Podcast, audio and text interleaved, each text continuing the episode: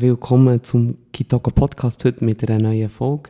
Wie von mir sitzt der Amadeo und der Urs Jörg von ZHW. Ähm, er ist Head of äh, Leadership und Management im MAS und hat verschiedene Publikationen veröffentlicht. Und du bist heute als Gast hier bei uns. Äh, welcome Urs. Danke vielmals. Merci. Arno. Merci Amadeo. Welcome Amadeo. ja, ich freue mich auch hier zu sein, obwohl wir schon lange einen Tag gearbeitet haben, aber es ist jetzt noch das Highlight des Tages, genau. Ja, schön seid ihr hier heute. Und Amadeo, du hast den Urs letztes Mal im Tram gesehen und hast mir gesagt, dass er sein Sabbatical voll Genießen ist im Moment. Urs, du wirkst sehr ruhig heute, als du in die Office bist gekommen, hier bei uns im Breiterein. Ja, wie geht's dir? Äh, was machst du so im Sabbatical? Was sind Sachen, die du vielleicht nachgehst im Moment, wo du nicht so Zeit hast gefunden während deiner, während deiner, ähm, deiner Rolle als Dozent? Merci vielmals. Ja, für die Frage. Sabbatical ist eine wunderschöne Sache. Ich genieße die Auszeit sehr. Es ist wirklich ein Moment so, zum Abfahren. Ich war mir gar nicht bewusst am Anfang, wie fest unter Strom das ist da. Ich habe erst gemerkt, so mit den Wochen, dass ich wirklich viel entspannter werde und Sachen, die ich vorher so ein bisschen umtrieben habe, auf einmal so ein bisschen Hintergrund rücken, auf einmal nicht mehr so wichtig werden. Das war schon mal ein spezielles Erlebnis. Gewesen. Ich habe mich im Vorfeld nicht irgendwie speziell als Stress empfunden oder so, aber dann habe gemerkt, Zeit zu haben, den Sachen nachzugehen, die mich interessieren und nicht so über das Daily Business absorbiert sein, das ist echt ein extremer Mehrwert. Und von dem her genieße ich das Sabbatical sehr. Und ja, es gibt Gelegenheit, wirklich Themen nachzugehen, die zum Teil schon kenne, aber auch neue Sachen zu kommen, würde ich sagen. Also nicht immer nur suchen, sondern auch warten, was kommt. Ich finde, das ist auch noch so eine spezielle mhm. Erfahrung, mm. Die nicht immer gleich gut gelingt, wirklich, oder? Weil dann doch so ein die Prägung haben, musst etwas machen, musst die Tage durchplanen und es muss doch etwas gehen. Was hast du heute gemacht? Das kann manchmal auch im Weg stehen. Und auf der anderen Seite glaube ich, es ist wirklich eben die Chance, Sachen zu kommen und sich auch zu inspirieren, Sachen, die man hört, sieht oder auch mal etwas zu hören oder anzuschauen, das nicht auf einen Zweck ausgerichtet ist. Ich kenne das auch, die zwei. Oder? Wenn du eine Recherche machst, ist in der Regel ein Auftrag und überlegst, okay, wie kann man das nutzen, du musst sehr zielgerichtet vorgehen. Und Sachen, die einfach mal spannend wären, oder denkst, hey, da könnte ich etwas drinstecken, aber die viel mehr Zeit brauchen zumindest bei mir war das so, die bleiben einfach auf der Strecke. Irgendwo aufgeschrieben, wollte ich dem auch noch lesen. Manchmal noch Ausdrucksbücher oder auf den Bürotisch gelegt, nach einem halben Jahr ins Altpapier geschmissen, weil ich die Zeit nicht gelernt habe zum Lesen. Das ist jetzt anders und das ist wirklich eine total coole Erfahrung. Wo sind vielleicht so Beispiele, oder was ist eine Sache, die dir her ist gelaufen, die jetzt, äh, oder, die her ist gekommen, die du jetzt mega verfolgst? Es sind mehrere Sachen. Also, das Ziel des Sabbatical ist auf der einen Seite ja schon das Abfahren, oder? Also das ist bewusst so, also mhm. davon aus Zeit kann er für sich ja, wieder, äh, sag jetzt mal, wieder aufzuladen mit Energie und sich zu inspirieren. Und auf der anderen Seite ist es schon an inhaltliche Sachen gekoppelt. Mir geht es auf der einen Seite darum, wirklich so mein Englisch auf ein Level zu bringen, dass ich meinen inhaltlichen Job auf Englisch könnte machen könnte mhm. und gleichzeitig auch so im fachlichen Bereich mich weiterzubilden. Und was ich echt ganz kurz vor dem Sabbatical entdeckt habe, ist das sogenannte ULab. Vielleicht kennt ihr das. Das ist eine, eigentlich eine Methode, aber vielleicht, ja, das ist vielleicht fast ein bisschen gross. Philosophie ist, glaube ich, nicht zu viel gesagt, aber es ist eine Haltung, wie man an Organisationsentwicklung oder auch an persönliche Entwicklungen kann hergehen kann. Und das ULab ist von Otto Scharmer entwickelt worden. Der ist, äh, Lecturer am MIT in Boston mhm. und hat äh, aus meiner Sicht eigentlich total spannende und aus meiner Sicht eben wirklich auch zielführende Methode entwickelt, die nicht irgendwie abgehoben ist, die man schnell versteht, wo aber extrem viel Energie und Potenzial drin steckt. Und das beschäftigt mich. Dank Corona, in Anführungszeichen, sind ja viele Online-Angebote entwickelt worden und ich kann das Programm auch online besuchen mhm. das ist absolut genial, weil hast schon so Zeitfenster, die verbindlich sind, aber sonst kannst du echt frei die Zeitplan zusammenstellen. Und das ist etwas, was mich im Moment beschäftigt und mhm. auch echt auch inspiriert. Und da kommen natürlich Themen auf, die dann auch weitergehen als der. Spannend. Ich, ich weiß nicht, du hast es noch nie gesagt, aber ich bin mega gewundert. Kannst du kurz sagen, eine kurze, kurze Zusammenfassung vielleicht auch für unsere Hörer, um was geht es genau beim ULab oder ja. bei dem Ansatz, bei dieser Methodik? Ja, bei diesem ULab geht es eigentlich darum, Vergangenheit und Zukunft zusammenzubringen. Wir nennen den Vorgang Presencing. Mhm. Also es ist eigentlich nicht so die klassische Visionsarbeit, aha, da wollen wir oder wollen ich in fünf Jahren sein, sondern es ist eher so ein Einladen auf das, was man merkt, steht jetzt an zum Entwickeln. Und das dann mit dem, was man mitbringt und, und auch schon kann und erlebt hat, zu kombinieren und aus dem heraus etwas Neues zu entwickeln.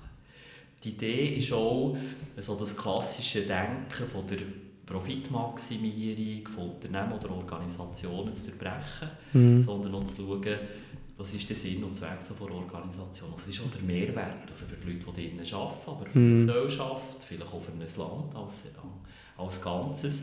Und das ist ein Ansatz, der mich überzeugt, weil ich der Meinung bin, dass unser klassisches Denken, eine Firma ist da, für möglichst viel Profit, Profit zu erwirtschaften, du es jetzt bewusst ein bisschen überspitzt sagen, ohne dass man gross darauf schaut, welche Nachteile oder Verluste das für andere bedeutet, das ist aus meiner Sicht einfach nicht zukunftsträchtig. Wir sehen das, glaube ich, in ganz vielen Orten. Und ich denke, die Zukunft liegt darin, nach wie vor Geld zu verdienen. Also es soll nicht heißen, dass ich das etwas Schlechtes finde, im Gegenteil. Mhm. Aber eben nicht um jeden Preis, sondern dass wirklich ein Mehrwert soll entstehen für möglichst viele Menschen und vor allem auch für die der Organisation. Also nicht einfach ein ein Mehrwert für Aktionäre oder für Investoren, sondern auch für die Mitarbeiter und für die Umwelt. Und das finde ich ganz überzeugend und aus meiner Sicht muss es in diese Richtung gehen. Ein spannender Ansatz. Also ich habe es schon mal gehört äh, vom Severin, aber es hat mir dort zumal sehr komplex getönt. Es war jetzt schön von dir so komprimiert das können zu erfahren, was die Theory U ist mit dem Sensing-Prozess. Und, und dort ist gleich, wo du das erzählt hast, und, und die Anfang, wo du wie sagst, ja, du hast gar nicht gemerkt, dass der Stresslevel eigentlich da ist, oder du kommst jetzt so in die Entspannung rein, ist schon meine Frage jetzt, ähm, in Bezug auf das, was du gesagt hast. Ja, wie siehst du zukünftiges Schaffen? Ist es denn möglich, die Sabbatical-Aspekte zu verbinden mit einer, wirklich auch, mit einer High Performance, oder? Wo es ja doch auch Tag und Nacht, so wie ich das verstehe, oder?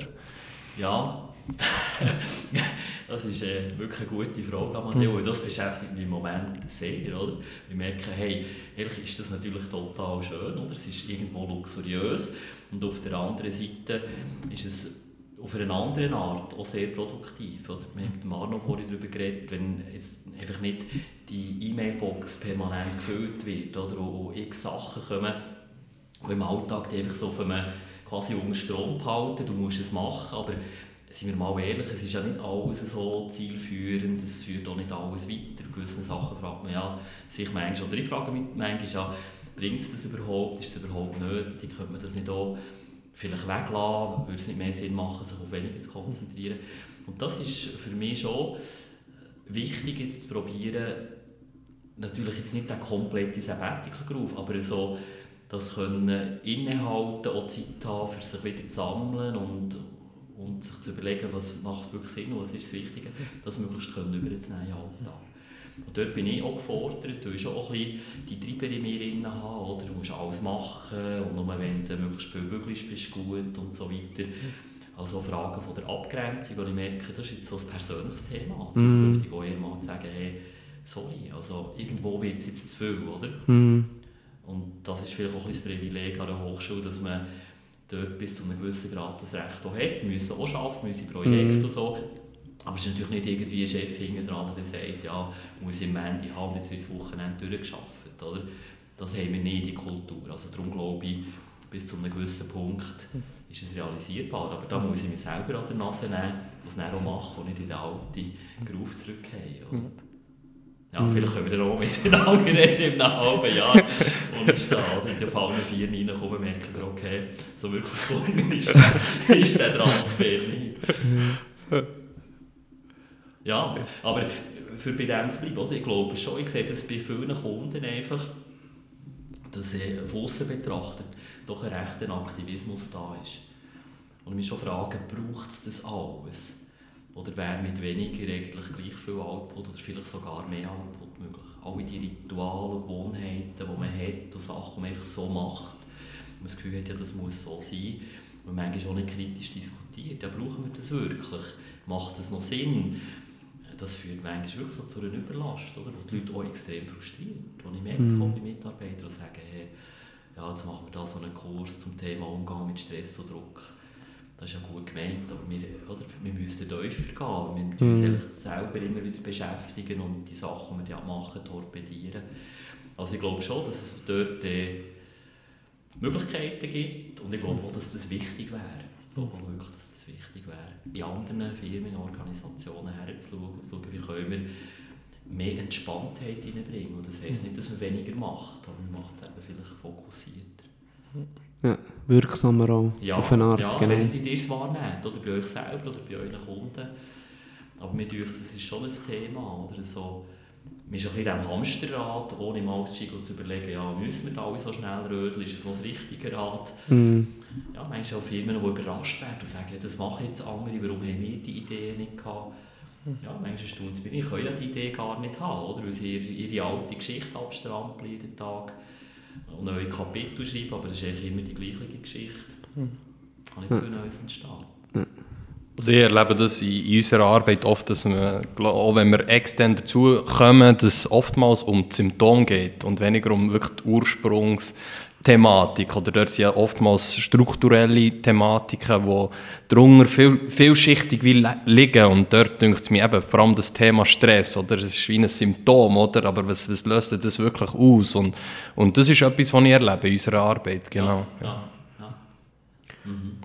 Und dort ist sicher wichtig, dass man nachhaltig ansetzt. Also ähm, eben genau für Symptombekämpfung äh, ist gut, wenn man kommt, wenn man etwas auslöst, aber für die längerfristige Wirksamkeit, wo wirklich wirksames Führen oder wirksame Teamprozesse be be bevorzugt oder, oder, oder, oder äh, wirklich bringt, ist es wichtig, dass man nachhaltig anfängt. Und das ist halt ähm, ja, immer auch zu vereinbaren mit der ganzen Firmenkultur. Mit, oder, meine, ja, vorhin jetzt mich auch, mich auch triggert, wo du hast gesagt ja, ähm, der U-Ansatz ist wichtig, dass man so im Management reinbringt oder, oder die Manager führen, oder die Management heute führen noch zu wenig nach Purpose oder nach Sinn von Unternehmung, aber, aber dort vielleicht auch eine Frage an dich. Ja, du hast auf der einen Seite die Manager, die wo, wo, sage ich mal, oder die Leaders, die auch ja, die Umsätze kontrollieren, die Umsätze müssen aber auf der anderen Seite soll man immer an, an die Mitarbeiter denken. Wie siehst du das vielleicht auch in Bezug auf deine Dozenten oder deine Erfahrungen, wo du wirklich Leute hast in der Führung? Ähm, wie kannst du den Spagat machen zwischen ähm, die Umsätze zu bringen, die Bilanzen zu erfüllen, äh, umsatzstarke Unternehmung zu haben, aber gleich auf die Mitarbeiter zu achten? Vielleicht aus, aus deiner Erfahrung. Ja. ja, das ist ja natürlich ein Spannungsfeld und häufig ist das ja auch eine Erklärung von vielen Leuten im Management eigentlich egal auf welcher Stufe, sagen, ja, wir sind so unter Druck, müssen die Zahlen bringen, es ist anspruchsvoll, all Jahr wird wieder ein bisschen geschraubt oder mehr Umsatz oder Kosten einsparen. Und das geht nur, wenn ich die Leute, ich sage es jetzt bewusst, auch wieder ein bisschen überspitzt, unter Druck setzen, maximal verlangen und sage jetzt mal nicht grosse Rücksicht nehmen auf Befindlichkeiten.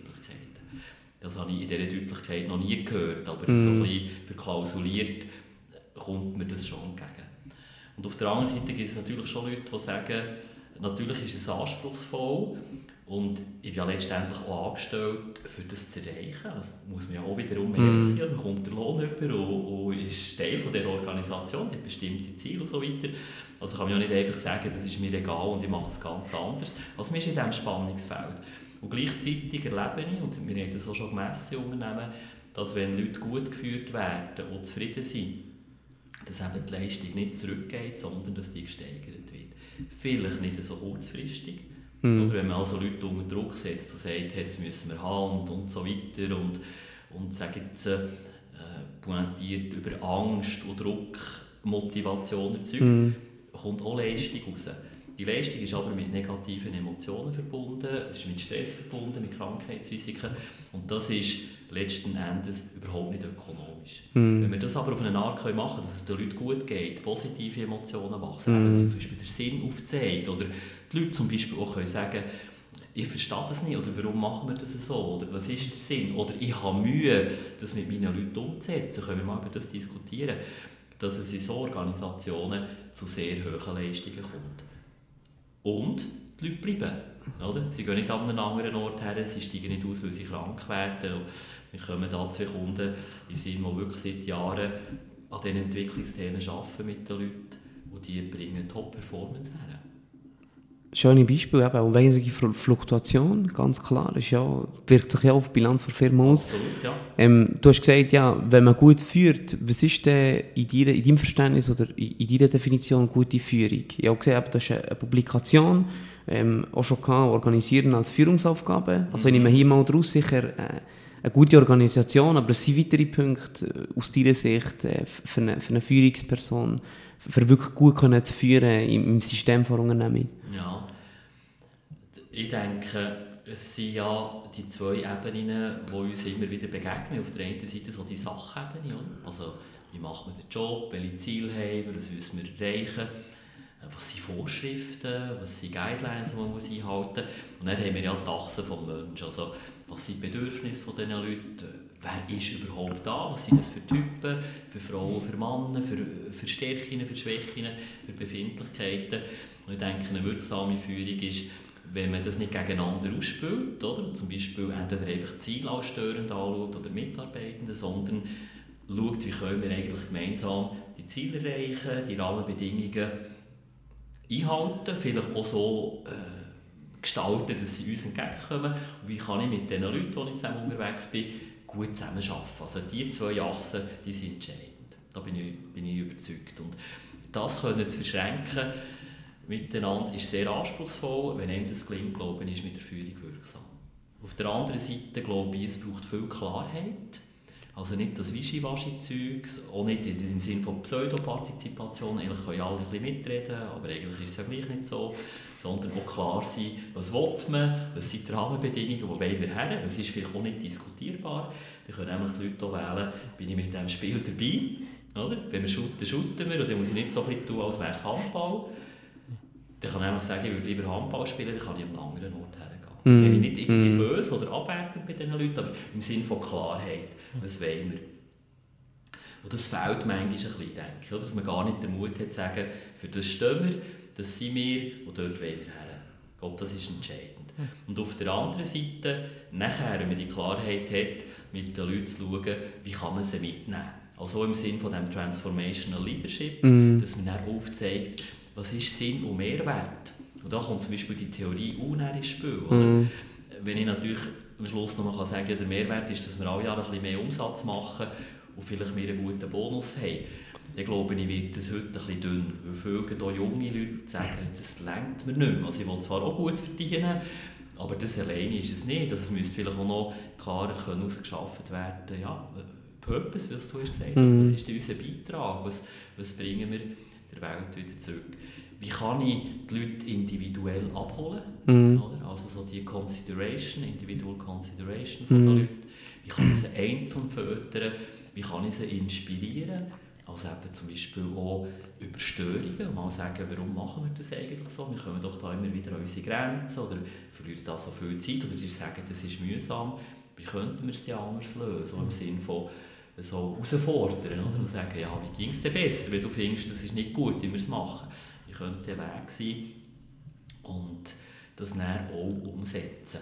Das weiss ich aus der Forschung zu den Hidden Champions, also so die kleinen Firmen, die eben nicht wirklich bekannt sind, aber wo ihre Nische eigentlich über Jahre aus immer wieder Top-Leistungen erzielen können, die sind besonders stark in der Umsetzung von neuen Sachen. Mm. Also wenn eine Idee kommt, nicht 700 Anträge stellen und 10 Unterschriften und irgendwann ist es dann spät oder die Motivation weg, sondern mal sagen, kommt, wir probieren das aus.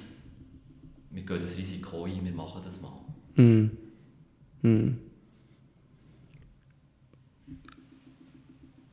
Genau, vielleicht auch noch dort, es ist, es ist, es ist auch, eben die Forschung zeigt, vor allem bei uns, in unseren Cases, in unserem Mandat, wo, wo es extremes Tempo ist, im agilen Arbeitsmarkt, wo, wo es manchmal schon uns nicht klar ist, hey, was ist jetzt genau das Ergebnis? Ist es einfach eine Dienstleistung, ist es ein Erlebnis oder was Foto kommt dann genau am Schluss? Mhm. Äh, merken wir, dass es äh, ein Tempo annimmt, wo, wo ja sicher auch durch, durch die Beschleunigung vom agilen Arbeitsmarkt ähm, ähm, ausgelöst ist und hier meine Frage auch, du hast wie gesagt, ja, nicht übermäßige Partizipation. Ähm, wir partizipieren sehr zusammen. Klar, wir sind ja ein kleineres Team, also bei uns ist die Bilanz offen, alle sehen rein, was die Umsetzung ist, mhm.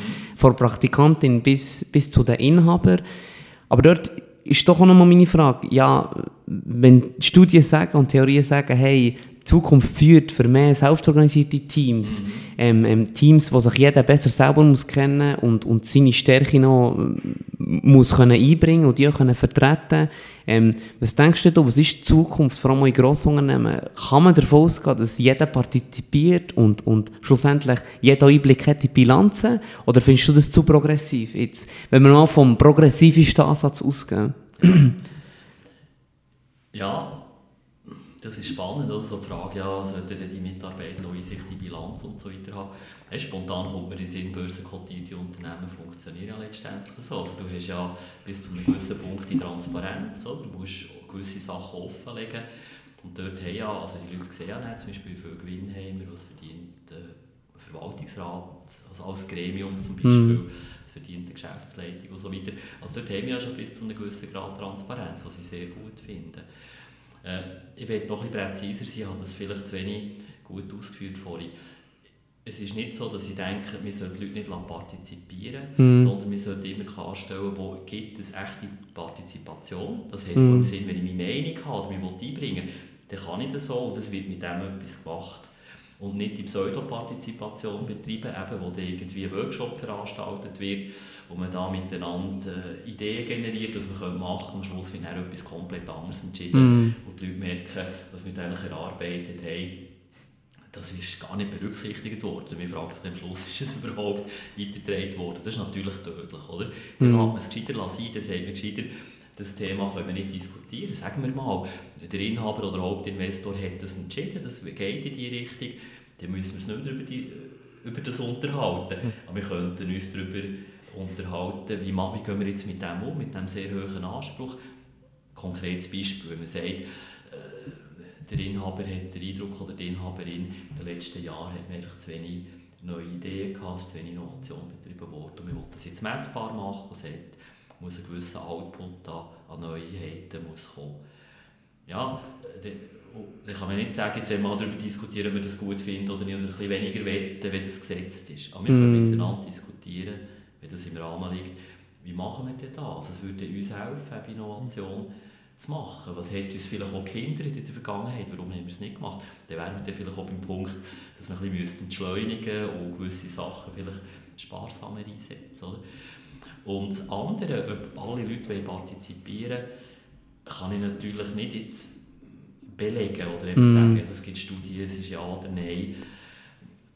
Ich glaube, es gibt, ich kann es die nicht, nicht zitieren, aber es gibt halt Ergebnisse in beide Richtungen. Mm. Dass es schon äh, Menschen gibt, die den Job gut machen, aber auch nicht unbedingt mehr wetten. Also sagen, ich, habe meine Arbeit, ich mache in Ordnung, aber ich will dann auch, wenn Feierabend ist, heimgehen und will eigentlich mich nicht mehr involvieren. Meine Lebensschwerpunkte sind an anderen Orten. Mhm. Und dann gibt es sicher Leute, die sagen, ich bin 40 bis vielleicht 50 Stunden pro Woche bin ich im Geschäft und das lenkt mir nicht, einfach meinen Job zu machen. Ich will mich einbringen, ich habe Ideen, ich bin Mhm. gut ausgebildet, ich bin kreativ oder ich erwarte mehr vom Leben. Mhm. Oder? Die Arbeit ist nicht einfach Brötchen verdienen, sondern die Arbeit soll eben Berufung sein, soll mir erfüllen. Ja, die Leute wollen partizipieren und die können das auch. Und das halt dann irgendwie zu kanalisieren und zu schauen, wer ist wo, ob das ist die Herausforderung. Ich würde nicht unterschreiben, dass alle Leute, auch nicht alle jungen Leute wollen partizipieren das glaube ich nicht. Mhm. Sicher auch nicht alle im gleichen Maß. Und manchmal ist die Partizipation etwas, wo man die Hand aufstreckt und wenn nachher die Kehrseite von der Medaille kommt, Verantwortung, oder? So, hey, okay, jetzt hast du es aber angeschaut, jetzt musst du es so machen. Musst du Jetzt strecken sich dann plötzlich weniger Hänge nach oben. Das kennen wir ja selber auch, oder? Das ist vielleicht ein bisschen Erfahrung, wo man dann denkt, muss jetzt nicht reingumpen, weil das artet dann viel Arbeit aus. Man muss sich ja nicht alles anschnallen, aber die Spannungsfelder sind natürlich da. Mhm. Mhm. Ja. Potenzial ist da, klar. Ich meine, das sehen wir bei euch zu wenig, oder? Ja, ich meine, könntet ihr euch so verwirklichen in der Firma? Vielleicht, vielleicht gibt es eine Firma, oder würde Mhm. sagen, die haben das getroffen, die machen das, komm, entwickeln wir das und geben den Freiraum und geben das Geld. Ich bin ja ursprünglich Augenoptiker und habe am Anfang in kleinen Firmen gearbeitet Mhm. hat man dort können knicken? Hat der Inhaber gegeben, hat das Geschäft gehabt, wollte, dass das so läuft, wie es immer war. Und wenn dort die Jungs raufkommen, so im eigenen Leib erlebt, war das eher störend. Gewesen. Also, Mhm. was will der? Gehört nicht zur Familie. Äh, ich habe einen Inhaber ein paar Mal gesehen, die haben so viele gute Leute. Du könntest zwei, drei Läden aufmachen hier am Ort. Mm. Du hast das Geld, sie nicht, aber die haben die Energie oder Willen, die sind gut, mach doch das. Nach ein paar Jahren kaufen sie es ab oder laufen unter deinem Namen weiter. Äh, kompliziert, weiß nicht. Ja, die machen das nicht genau so, wie ich es würde machen Ja, klar. Das geht nicht, oder? Schon ein schönes Geheimnis von dir, oder nicht mal ein Geheimnis. Äh, wir kennen uns ja doch noch nicht so gut, dass ich das auch wüsste, aber dass du früher ursprünglich Augenoptiker äh, gelernt hast und, und dort ja, kommt bei mir die Frage auf, oder trotz Interesse, ähm, wenn du zurückschaust auf, auf deine Karriere, ähm, was, ja, auf was blickst du zurück und, und was, was zeigt dir so die, deine Vita, auf was bist du stolz, an was erfreust du dich, wenn du zurückschaust? Ja. Ja, wie du gesagt hast, Amadeo, ich habe ursprünglich mal eine Lehre gemacht als Augenoptiker und das ist auch ein zufällig entstanden. Ich weiß nicht, dir zwei Karriereentscheide haben gefällt, aber ich weiß noch gut, mit 15 haben die Eltern immer ein mehr Druck gemacht. Du musst dann langsam wissen, was du willst und entscheiden. Oder? Und ich hatte meinen Kopf noch ein bisschen anderen Orten. Gehabt. Aber selber eine Brille getragen und irgendwie ist der Augenoptiker nicht so weit weg von der Idee her, weil wir wieder mit der kaputten Brille im Laden vorbeigegangen bin. Meine Mutter hat gefunden, sie sind doch echt noch flotte Typen, es könnte auch etwas sein für dich. Gut, bin ich an eine Schnupperlehre machen, hat mir mega gefallen. Sie waren wirklich sehr nette Leute. Im Nachhinein denke ich, weil die Leute so flott waren und ich irgendwie Teil des Teams war und die haben gesagt, komm, ich zeig dir das so, schau mal, das kannst du auch so weiter. Mhm. habe ich nach einer Woche ein richtiges High gehabt, gefunden, hey, super, das wollte ich lernen. Ich glaube, im Schluss drei oder vier Wochen mhm. Schnupperlehre. Ich habe das echt total genial mhm. gefunden. Ich habe das gemacht, Freude gehabt und habe dann auch gemerkt mit der Zeit, äh, dass sich so ein die Routine und die Langweile anfängt, so ein schwer auf meine Schultern setzen. Ich war mhm. zunehmend nicht mehr so happy. Gewesen. Ich habe nicht so recht gewusst, warum. Und habe sogar geliebäugelt, selber einen Laden aufzumachen. Aber immer, wenn ich an das denke, habe ich gemerkt, die Motivation geht runter. Ich habe es lange Jahre sehr gerne gemacht und bei so einem Punkt habe ich gemerkt, das hat sich irgendwie überholt. Das, bin nicht mehr ich. Mm. Und das ist etwas, was ich auf der einen Seite zum Teil ein bisschen als schwierig manchmal betrachte, dass ich etwas nicht mehr machen kann, wenn es nicht mehr passt. Und auf der anderen Seite hat mir das im Leben auch sehr viel gegeben, weil ich nicht der Typ bin, der lange so mit Kompromissen kann leben kann. Mhm. Ich könnte sie andere gesagt, du bist ja doof, wenn du einen Job aufgibst, verdienst du ja gut und so. Und ich habe gesagt, hey, aber das noch bis 65 machen. Nein, das kann es nicht sein. Oder? Ich will nicht mit 65 zurückschauen und denken, eigentlich habe ich es ja mit 30 gewusst, es steht etwas anderes an, wollte ich einfach nicht. Und, und dann ist so ein Umbruch bei mir. Ich habe gemerkt, ich bin nicht happy, ich bin nicht zufrieden, ich bin auch gesundheitlich nicht mehr so gut weg gewesen. Und wie es dann so geht, Leute getroffen, anfangen über Sachen reden, habe noch Führungsweiterbildung gemacht im Job, ja. weil ich so das Gefühl hatte, irgendwie will ich das mit den Leuten machen. Mhm. So richtig bringt es das nicht.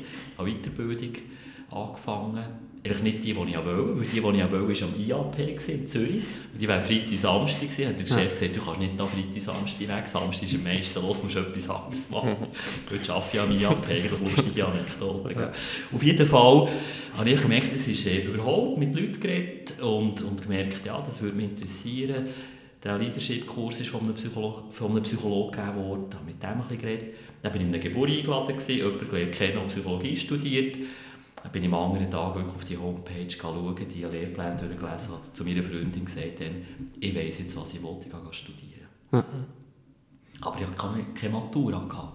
Also wie alt bist du denn? Vielleicht kann ich schnell zwischenfragen. 35. 35, ja. Also als alle liebe Leute, die jetzt noch leer sind und gleich noch studieren Never too late. Never too late. Ja, das stimmt natürlich, wenn man sagt, hey, 35 anfangen zu studieren es sind sehr gemischte Reaktionen gekommen. Also, ich Klar, vorstellen, die äh, gesagt, hey, cool, mutig, super, machst du. Mhm. Ich habe gesagt, geht es noch, spinnst und so. Mhm. Aber es war ein rechter Umbruch. Ich habe mich schnell entschieden und dann ist es schon so ein bisschen, ich habe ein bisschen kalte Füße bekommen. Ich mm. Budget machen, überlegt, okay, Auto verkaufen, kleinere Wohnung. Ich habe schon überlegt, ist das das Richtige, willst du das wirklich? Und ich kann einfach sagen, ich habe es nie bereut. Das war eine mm. meiner besten Entscheidungen in meinem Leben. Mm. Wirklich. Ich habe einfach wirklich gemerkt, es ist das Richtige. Es wird nicht einfach sein, ich muss auf Sachen verzichten. Aber dann im Nachhinein gemerkt, der Verzicht ist mir sehr leicht gefallen. Die Inhalte haben mich so erfüllt und, mm. das, das können eintauchen in die Themen. Das hat mir so viel zurückgegeben. Bin ich echt froh. Auf das bin ich stolz, dass ich den Mut hatte, zu sagen, komm, steht etwas Neues an, mach ich habe nicht gewusst, ob es geht, ob es besteht oder ob es mm, klar, ja, klar. Ja, das habe ich mir natürlich auch überlegt und habe es näher gemacht, weil ich irgendwie gespürt habe, es ist richtig und das war gut. Gewesen. Wirklich gut. Ja, genau. Das ist doch spannend, so Karrierewechsel. Und, Ja. und es ist ja auch das Ja. Schöne hier in der Schweiz, dass das wirklich mit dem dualen Bildungssystem Absolut. wirklich absolut flüssig ist. Ja, das ist wirklich genial. Und ich sehe immer wieder Leute, dass jetzt gerade auf LinkedIn habe ich äh, vor kurzem Kontaktanfragen bekommen. Und dann habe ich gesehen, hey, mit dem habe ich mal zusammengearbeitet, noch als Optiker. Mittlerweile hat er Sozialarbeit studiert Ja. und ein anderer Kollege hat das Psychologiestudium gemacht, mit dem gleichen Ort gearbeitet. Und die sind irgendwann mal gesagt, du weißt das eigentlich und so weiter. Ja, und die haben diesen Shift gemacht und wirken beide happy. Das ist schon so, wie Das du sagst, oder? Wir haben zum Glück hier in der Schweiz, glaube ich, ein extrem gutes System, das so durchlässig ist. Und wir haben auch viel Offenheit in anderen Ländern. Ich habe beruflich in Frankreich zu tun gehabt. Und ich habe gesagt, ich habe eine Lehre gemacht. Ich hatte das Gefühl, ich sei ein bisschen minder bemittelt. Oder? Ah, du hast nicht studiert und auf dem ersten Bildungsweg. Oder? Da haben wir schon so eine Etikette an. Und bei uns ist das absolut ein guter Weg, eine Lehre zu machen, Fachhochschule. Muss ja auch nicht mal Fachhochschule sein, es kann ja über den Job selber sein, dass jemand äh, das macht, was ihm Freude macht oder ihr äh, und äh, die Erfüllung findet. Und, und das ist bei uns möglich. Ich glaube, das ist etwas sehr Wertvolles. Spannend, ja. Ähm, äh, eben, das ist sicher eine inspirierende Vita. Was hat dir auch geholfen, vielleicht dann mit, mit 35 in, in diesem Change-Prozess hast du viel mit Leuten geredet oder was hat dich unterstützt, wirklich mutig, vielleicht auch für Hörer, die, die einen Wechsel machen, wirklich mutig in die Zukunft reinzugehen, auch in eine unbewusste Zukunft? Was hat dir dort geholfen? Ja, ja, es ist echt ganz etwas Spannendes passiert. So Ende 20, Anfang 30 beim Job gewesen, irgendwie von außen gesehen, so Karriere gemacht, bei der Mhm. Leitung gewesen, von einer Firma und gewinnbeteiligt und so. Welch ist das gut gewesen?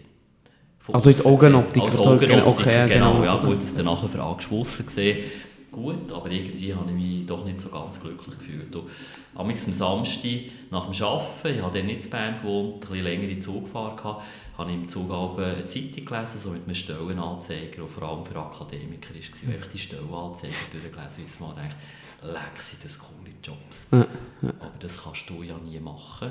Du bist Optiker, oder? Da brauchst du ganz einen anderen Hintergrund. Und irgendwie mit der Zeit hat mich das immer wie mehr so ein bisschen frustrieren. Ich merkte, ich bin so einfach auf einer Schiene und ich komme fast nicht ab dieser Schiene dran. Und Jetzt muss ich mich entscheiden, entweder bleibe ich auf dieser Schiene, aber dann ist schon ziemlich klar, wo der Endbahnhof ist. Oder ich tue einfach die Weichen neu stellen und gehe das Risiko ein. Und dann sind sogenannte Zufälle passiert, eben so der Kontakt mit Psychologinnen und Psychologen. Und wie ich ja vorher gesagt habe, ich hatte keine Matura, gehabt, Mitte 30, ich dachte, ich noch Matura nachholen. Und dann kommt ein Kollege in den Laden, den ich aus der Jugendzeit kenne, der hat eine Lehre gemacht als Bauzeichner, der kann eine Brille kaufen. Äh, Ja, wir haben uns natürlich angefangen zu reden, hat gesagt, ja, weisst du, ich studiere jetzt in Freiburg Kommunikationswissenschaften. Ich habe gesagt, hey, mega cool, du hast doch eine Bauzeichnerlehre gemacht und so.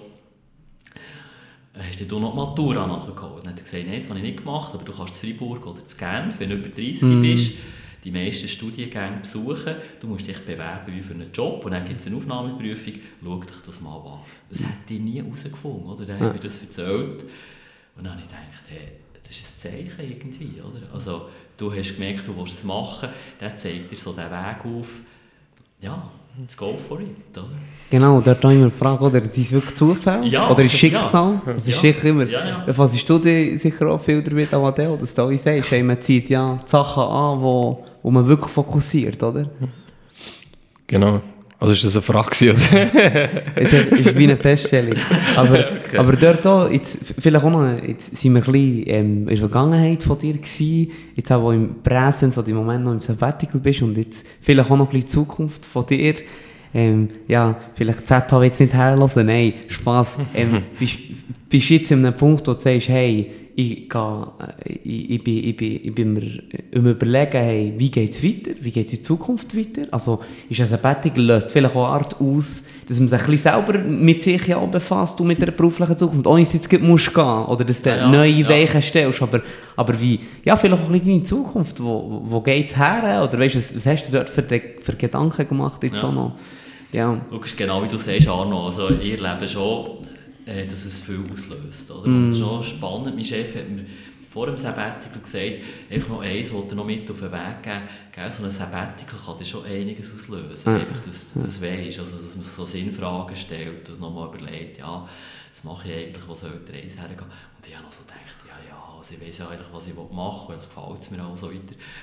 Und habe das gar nicht so richtig wahrgenommen. Und jetzt so in den letzten paar Wochen kommt mir das immer wieder in Sinn. Es ist definitiv so. Mm. Weil über die Zeit und, und eben auch über das Lesen und, und, und das Hören von, von Sachen links und rechts, ja, kommen so Fragen auf, was, was mache ich noch, was will ich noch machen? Ich bin jetzt Mitte 50, werde in Grössenordnung noch 10 Jahre klassisch mm. arbeiten. Was mache ich denn in 10 Jahren? Also die Fragen stelle ich mir ganz klar. Und auf der einen Seite ist es so, dass wir wirklich bei uns im IAP extrem gute Rahmenbedingungen haben. Dass mm. wir wirklich auch neue Ideen, Anliegen, die natürlich mit unseren Inhalten zu tun haben. Also ich könnte jetzt nicht irgendwie etwas machen, das gar nicht mit unseren Themen zu tun klar, hat, das ist klar. Ja, Aber wenn das im Bereich Leadership, Change Management, Organisationsentwicklung, dann ist schon wirklich auch so ein bisschen in den Randbereichen oder verwandten Gebieten, können wir mit diesen Sachen arbeiten. Und bei uns ist schon die Haltung, dass wenn jemand von einem Thema überzeugt ist, dass es mit Herzblut kann vertreten und kann weiterverfolgen kann, mm, ist das eigentlich auch für die Organisation ein Mehrwert, weil die Leute mit viel Motivation etwas Neues einbringen. Und das ist unsere Kultur. Und darum ist es jetzt also bei mir jetzt nicht so eine Schicksalsfrage, hey, muss ich dort jetzt irgendwie weg oder kann ich noch bleiben? Ich glaube, ganz viele Sachen können wir jetzt überlegen, kann ich dort auch auf eine gewisse Art mm. einbringen, ganz mm. klar. Ich bin ja hauptsächlich in der Weiterbildung tätig, oder in dem MAS, Leadership und Management.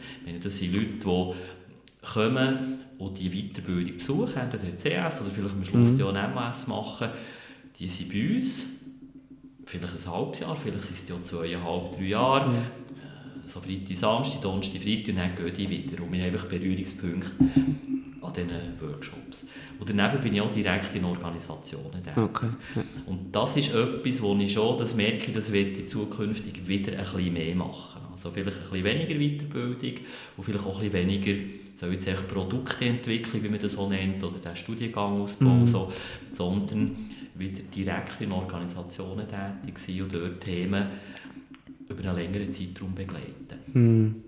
Was ich aber auch nicht will, ist äh, zu viel Mandat, wie ihr es vorhin gesagt habt, dass so ein die Symptombekämpfungsetikette drauf ist. Ah, wir haben da etwas, könntest du mal mm. da kommen, oder? Mm. Könntest du uns mal erzählen, wie man das macht? Da merke ich, nein, das ist mir irgendwie zu wenig. Also es müsste, müsste etwas sein, wo ich wirklich auch beim Gegenüber Bereitschaft spüre, hey, wir wollen an diesen Themen wirklich dran sein. Und wir wollen miteinander auf Augenhöhe etwas entwickeln, zusammen arbeiten es soll nicht irgendwie Bevormundung sein oder so nach dem Motto, wir sagen euch, wie ihr es dann müsst machen genau. Überhaupt nicht. Aber wirklich halt sagen, hey, wenn ihr ein Thema habt und merkt, gute Leute gehen oder die Leute klagen, es ist zu viel, wenn ich, wenn ich Zeug ab dem Karren gehe und ihr merkt, irgendwie haben wir den Fokus verloren und die Leute klagen und, und eine Atmosphäre haben oder merken, es macht nicht mehr so Freude der längt nicht den Tag, dann müssen wir mm. miteinander schauen, es weiter wirklich, was sind die eure Sachen und das zusammen vorantreiben. Auf solche Sachen hätte ich grosse Lust und das werde ich vermehrt machen. Mal schauen, was da möglich ist, ja. Also, der Curry ist nicht so ein riesen Change wie an und dazu mal. Nein, Und Optiker nein. ist mehr im System innen, äh, andere Fokussierung Absolut. oder andere Themenbereiche, die ja auch mega ja. spannend sind und mega schön, dass du dort kannst einbringen mit diesen Theorien, die der jetzt so hast angeeignet trotzdem. Über dem Sabbatical, ja, spannend, Absolut. schön, ja, schön Absolut. zu hören. Ja, es kommen schon auch andere Ideen, meine, äh, Sachen, weißt du, so Fantasie, haben wir schon überlegt, wenn man im Breitschen so eine Kultur, Kunst, Gastronomie-Cluster könnte machen. Es ja. hat, äh, wir kennen das Quartier gut, oder? es hat mhm. gute Lokalitäten, es hat schöne Läden, es hat äh, spannende Leute und da habe ich den Eindruck, dass es so ein bisschen separierte Leben sind. Mm. Oder das, was ihr hier macht. Mm. Oder? Wo ich mich ein bisschen frage, könnte man nicht die Sachen besser miteinander verbinden und aus dem aus auch noch ein bisschen mehr Land stehen. Also zum Beispiel, dass man Kunst ins Quartier holt. Oder dass mm. zum Beispiel kombiniert mit Gastroangebot oder mal ein Land mit den Künstlern oder Gastronomie mm. ins Land holt. Oder, mm. oder vielleicht auch mal äh, Kreativsachen entwickelt und sagt, da gibt es Firmen vor Ort, die dort etwas können, oder? Wenn, mhm. wo, wo man mit anderen zusammenarbeiten Das ist etwas, wo ich merke, das fände ich mega spannend. ja, das ließ sich vielleicht auch nebenbei noch machen. es ist immer schön zu beobachten, wie du verschiedene Optionen hast und äh, wirklich in verschiedene Richtungen kannst gehen. Und es ist ja schön, dass dir das wie ermöglicht ist worden jetzt das Absolut, Jahr. Absolut, ja, für das bin Genau. ich mega dankbar. Wirklich, Genau, ja. wo ja doch auch viel auslöst, auch wie ich es jetzt höre. Etwas, wo, wo mich... Sorry. Nein, nein, sag nur, sag. Ähm, also es geht dann ein in eine andere Richtung, von dem her kannst du gerne noch etwas sagen. Nein, ja, ist gut tipptopp. Ist gut, okay. Wo bei mir ist gleich auch noch so das Thema, das du vorher gerade angesprochen hast, eben wenn du wirklich der Praxis bist, mit Organisationen schaffst, wo du wirklich auch Lust hast, so fundamentale Change-Prozesse oder wirklich etwas nachhaltig auch können zu bewirken. Dort ist meine Frage, wie erlebst du das? Ist das oftmals mit Angst verbunden oder mit dem finanziellen Risiko, dass dort die Bereitschaft noch nicht so da ist oder nicht bei bei allen Firmen wirklich die Sache beim Ursprung anzupacken und eben so die Symptombekämpfung. Und oftmals erlebe ich so, ist ja wie ein Rattenschwanz. Oder? Und dass man dort fundamental kann durchgreifen kann. Ist es eine, ist es eine Leadership-Frage oder wie erlebst du das? Ja. ja, das ist etwas, was mich auch beschäftigt. Oder? Genau die Frage, also was braucht es denn oder woran liegt es, dass man bei bestimmten Punkten nicht weiterkommt. So mein, mein Stand vom Wissen oder natürlich überhaupt nicht irgendwie komplett oder so, aber was ich wahrnehme ist, auf der einen Seite gibt es immer noch so ein Organisationsverständnis, das recht nach an der Maschine ist. Du hast mich auch ein bisschen gefragt in der Vorbereitung oder mir das geschrieben, ja, braucht es ein Organisationsverständnis für Führung. Und ich habe doch den Eindruck, dass in vielen Organisationen noch so ein bisschen die Mechanik vorhanden ist, ja, und das höre ich manchmal auch, wir haben da ein Rädchen, das nicht gut dreht, oder man muss das wieder mal ein bisschen ölen, oder man muss wieder mal alle auf Kurs bringen, oder einmitten, oder Streamline und so weiter. Und ich habe auch ein bisschen rausgehört, es ist so die Idee, äh, ja, man muss das einfach gut zusammenmixen, am richtigen Ort schrauben und dann funktioniert das schon. Und sobald man dann an andere Sachen herkommt und sagt, das hat aber auch mit der Einstellung zu tun, mit der Haltung, mit der Kultur, mit dem Denken, oder? dann wird es natürlich ein bisschen unangenehmer. Dann müsste ja auch zum Beispiel auf der Top-Etage mal hinschauen, was habe ich denn für eine Einstellung, wie gehe ich eigentlich daran her, sind Erfüllungsgehilfen, die ich da habe, die müssen machen, was ich will, dass ich möglichst weit komme, oder ich die Zahl erreiche, und der Rest ist dann nicht so wichtig. Für was stehe ich denn eigentlich, was wollen wir denn wirklich, eben auch was darf uns das kosten, oder? Ist es eher Kosmetik, wir machen das auch, habe ich auch schon erlebt, wo ich plötzlich den Eindruck hatte, okay, das ist jetzt auch eher für einen Verwaltungsrat und dass man kann sagen, wir machen jetzt zu diesem Thema auch etwas und nicht wirklich der Wille voranzukommen. Ich glaube, es braucht beim Gegenüber eine Bereitschaft, sich wirklich auf die Themen einzulassen und auch selber herzuschauen, was habe ich für eine Einstellung, oder? was bringe ich mit. Und da vielleicht auch nochmal so die Verbindung zu diesem ULab, der Charmer sagt, du kannst keine Organisation verändern oder entwickeln, ohne dass du die Einstellung, redet dort vom Mindset, von den Leuten in der Organisation verändern Und wenn ihr das wisst, ihr so gut wie ich, das ist eben nicht mit einem Tag und auch nicht mit drei Tagen gemacht. Das ist wirklich Arbeit und eigentlich passiert es ja dann im Alltag. Oder? Also nehmen wir mal an, Fehlerkultur. Das ist schon länger ein Schlagwort, wir brauchen Fehlerkultur haben natürlich alle eine Fehlerkultur, entweder eine bessere oder eine weniger gute. Und das kann man alles zusammen entwickeln. Aber der Proof of the Pudding is in the eating. Oder? Was passiert in dem Moment, wo mir wirklich etwas passiert, weil ich etwas ausprobiert habe? Oder mal ein Risiko beigegangen, bekomme ich eins auf den Deckel über. Oder sagt man, okay, dumm gelaufen, jetzt wollen wir schauen, was wir daraus lernen und wie wir mit dem umgehen. Und, und in dem Moment muss ich ja wie, wie diesen Schritt können machen als Chef und sagen, hey Scheiße, das ist jetzt eigentlich überhaupt nicht das, was wir wollen, aber jetzt muss ich meinen Mitarbeiter oder will den auch stützen, dass der merkt, es kann passieren und ich, ich halte das ein, was ich habe gesagt habe. Ich muss das aber auch gegen oben können vertreten. Ich muss vielleicht auch den Mut haben, gegen oben zu sagen, hey, das haben wir im Fall abgemacht. Jetzt nicht einfach kommen, wer ist es gewesen und, und das ist es dann, oder? sondern jetzt müssen wir an diesen Themen arbeiten. Ich glaube, diesen Schritt zu machen, der ist echt für alle zusammen anspruchsvoll. Und da habe ich den Eindruck, ist die Bereitschaft nicht überall vorhanden, du hast vorhin gefragt, ja, ist es Angst? Ich glaube ja, zum Teil ist es das, weil du musst aus deiner Komfortzone raus, mm. du machst dich angreifbar, mm. oder? Wenn ich, ich merke das zum Beispiel mit meinem Sohn, oder, wo, wo der mir plötzlich sagt, du hast aber gestern anders gesagt, könnte ich sagen, schweige, ich bin der Vater und sage, wie es geht, oder? Wenn ich sage, aha, stimmt das, was habe ich denn gesagt? Ja, dann bin ich auf einmal ein bisschen, bin ich auf einer anderen Diskussionsebene. Das macht es nicht einfacher im Moment, aber ich glaube, es ist langfristig nachhaltiger. Und diesen Schritt zu machen in Organisationen, das braucht viel. Aber es geht. Und es gibt Beispiele, finde ich, gute Beispiele, wo das auch so ist. Mhm. Nachher Machtverlust, oder? Das ist auch da, wenn man Veränderungen hat. Du hast gesagt, ja, wenn wir agiler unterwegs sind, partizipativer unterwegs sind, ja, dann hat auf einmal eben vielleicht mehr Leute mit und mm. man mhm. Wow, die Person ist ja da stark, da kann vielleicht jemand etwas besser als ich. Also das ein verabschieden von der Rolle, ich weiß alles und kann alles, her zu, da gibt es Leute, die mehr wissen und mehr können als ich und meine Rolle als Chefin ist, oder als Chef mit dem eben umzugehen. Ich habe jetzt heute eine andere Rolle, das löst sicher Ängste aus. Wenn man sich vielleicht am Abend im Bett fragt, kommen sie in drei Tagen und sagen, ich brauche es die gar nicht. Oder? Ja. Und darum ist es nicht einfach. Ich will jetzt auch nicht irgendwie die Leute an Pranger stellen und sagen, ja, die haben einfach Angst oder wollen nicht, sondern ich, ich kann das verstehen, dass das so ist. Gleichzeitig bin ich der Meinung, es gibt mehr zu gewinnen als zu verlieren, für die Firmen und für die Leute, die drin sind mega wirksam, mega ja, guter Input von dir auf deiner Seite zu, zu dieser doch grossen Frage, die uns auch immer beschäftigt und wo wir auch Überzeugungsarbeit leisten, teilweise, aber dann auch schön, wenn man wirklich auch vom oberen Management sieht, das Verständnis da ist, weil mhm. schlussendlich ist das ja. das zielführendste und denke ich auch das Beste für Unternehmungen, wenn man klar bilanziert und, und Management affin arbeitet, aber gleich auch der Mensch dahinter äh, ganzheitlich im System sieht und Darum, merci vielmals für die Input. Jetzt, Amadeo, vielleicht hast du noch eine Abschlussfrage an Urs, bevor wir uns so langsam äh, gegen Ende des Podcasts widmen. Ja, es war doch auch sehr äh, ernst gewesen, oder ist auch sehr spannend gewesen. und, und gleich, letztes Mal, als ich dich gesehen habe, war schon mit deinem Sohn im, im, im Bus und hast gesagt, ja, der Sohn ist jetzt zu mir gezogen.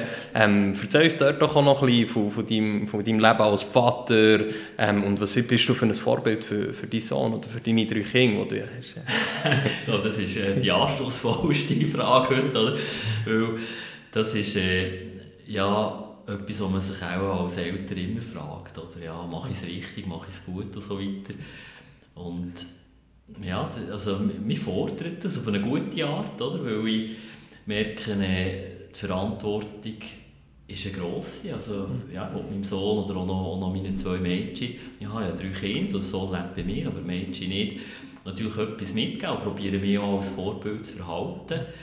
Und, äh, dann liege ich aber manchmal am Abend im Bett und denke, ja, nicht so schlecht heute, aber das machst du morgen besser. Manchmal stehe ich sogar auf, oder? Und schreibe mir etwas auf und sage, hey, das wollte ich dann morgen mit meinem Sohn nochmal besprechen. Mhm. Weil ehrlich ist es jetzt nicht ganz gut gelaufen, so wie es ist. Und auf der anderen Seite probiere ich dort auch locker zu bleiben. Also es ist mir bewusst, ich mache meine Fehler, ich bin auch noch ein Mensch. Oder? Manchmal bin ich auch gestresst und genervt. Und wenn ich irgendwie zum siebten Mal sage, das Zimmer aufräumen und es ist oder jenes noch erledigen und es klappt einfach nicht, dann denke ich, aber hey, genau so ist es auch meinen Eltern auch gegangen. Oder? Und jetzt verhalte ich mich am Schluss auch nicht viel anders, als sie sich verhalten haben. Also manchmal sehe ich auch so ein bisschen meine Eltern wieder äh, ja, und, und gleichzeitig ist es echt etwas Wunderschönes, oder? zu sehen, wie, wie Kinder gross werden und selbstständiger werden. Und ich merke, ich, mein Hauptanspruch an mir als Vater ist, ihnen wirklich einen Rahmen zu geben, dass sie eben sich werden können. Das hat mich nochmal so beeindruckt bei eurem Namen, mhm. Kitoko. Einzigartigkeit, wenn ich das richtig in Erinnerung habe. Und das glaube ich absolut, dass wir eben wirklich alle einzigartig sind. Und ich will, dass, soweit es mir möglich ist als Vater, meinen Kindern das vermitteln, dass sie das sind und dass sie in dieser Einzigartigkeit gut sind. Auch wenn ich das nicht immer gut finde oder andere nicht immer gut finden, aber grundsätzlich ist es gut. Und dass es im Leben darum geht, die Einzigartigkeit zu erkennen und die dann auch können zu leben. Ich glaube, um das geht es am Schluss im Leben. Auch im Job, aber nicht nur. Mhm. Also wirklich das können eigentlich werden, wo ist. Und das irgendwie mitzugeben, auch mit allen Einschränkungen. Also ich lebe das auch mit Schule so weiter und dann schon denke, ist es das wirklich, oder? Mm. Ist es das wirklich irgendwie, jetzt muss er da Pronomen lernen, auf und ab und äh, Fremdwörter büffeln, das haben wir alle zusammen durchgemacht. Ich finde Allgemeinbildung auch wichtig. Aber ja, stellst du dann am Schluss gleich die Frage, ist das das Richtige oder gibt es noch andere Sachen, die eben wichtiger wären in diesem Alter? Keine Ahnung, aber muss ich auch nicht entscheiden. Aber ich in meinem Rahmen wiederum probiere einfach dort ja, sie, sie, sie zu stärken und den Mut zu geben, sich zu werden. Schöner, schöner Schluss noch mit Kitoko, mit Einzigartigkeit. Jetzt vielleicht auch noch eine Schlussfrage von mir. Wie lange willst du noch, oder wie lange bist du noch im Sabbatical jetzt? Bis Ende Februar.